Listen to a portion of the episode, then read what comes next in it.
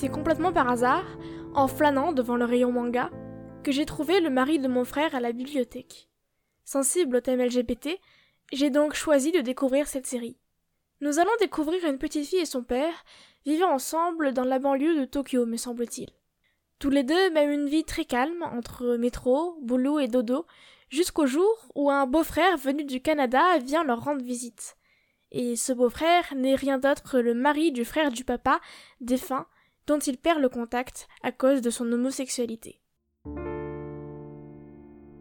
Si vous connaissez quelqu'un qui n'est pas vraiment à jour sur ces sujets ou qui tient des propos assez limites sur l'homosexualité ou les sexualités en général, je ne peux que vous conseiller de mettre ce court manga de quatre tomes seulement entre ses mains. Le thème principal est vachement bien abordé. Cela s'explique par le fait que Gengoro Tagame soit lui-même gay. Au milieu de l'histoire, on va trouver des encarts explicatifs sur la communauté LGBT. C'est aussi un manga que l'on pourrait, à mon sens, très bien donner à un adolescent qui se chercherait et qui aimerait en savoir plus sur ces sujets. L'histoire est extrêmement déculpabilisante, en plus d'être très mignonne. Au contact de son beau-frère et devant la tolérance de sa petite fille, notre papa va abandonner peu à peu ses idées préconçues pour considérer son frère tel qu'il était réellement. Le récit est tout en douceur et en finesse. C'est un récit très tranche de vie, et on ne s'ennuie pas, grâce à un récit très rythmé et qui arrive à se renouveler, malgré ce qu'on pourrait penser. Il est vrai que le préjugé du shoujo où il ne se passe vraiment rien à part des bisous et des câlins a la peau dure chez moi. Le fait que ce soit un manga court est parfait à mon sens. À la fin du quatrième tome, j'ai été triste de quitter cette jolie famille redevenue paisible, mais je vois difficilement ce qu'aurait pu dire un cinquième tome sans tourner en rond. Cette histoire est servie par des dessins vraiment tout choupinous dont j'ai beaucoup aimé le style.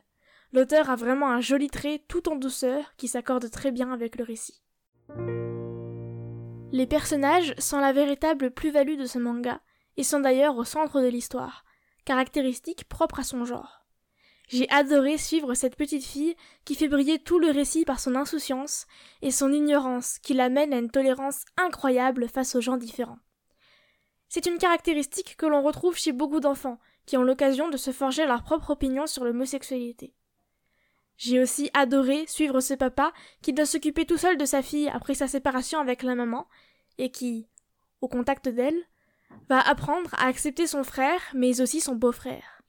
Et que dire de ce nouvel arrivant, tout aussi intéressant, malgré le fait qu'il souffre peut-être un peu du Geijin Power, le fait que les Japonais soient très admiratifs des étrangers, et dont l'histoire et le développement restent très émouvants.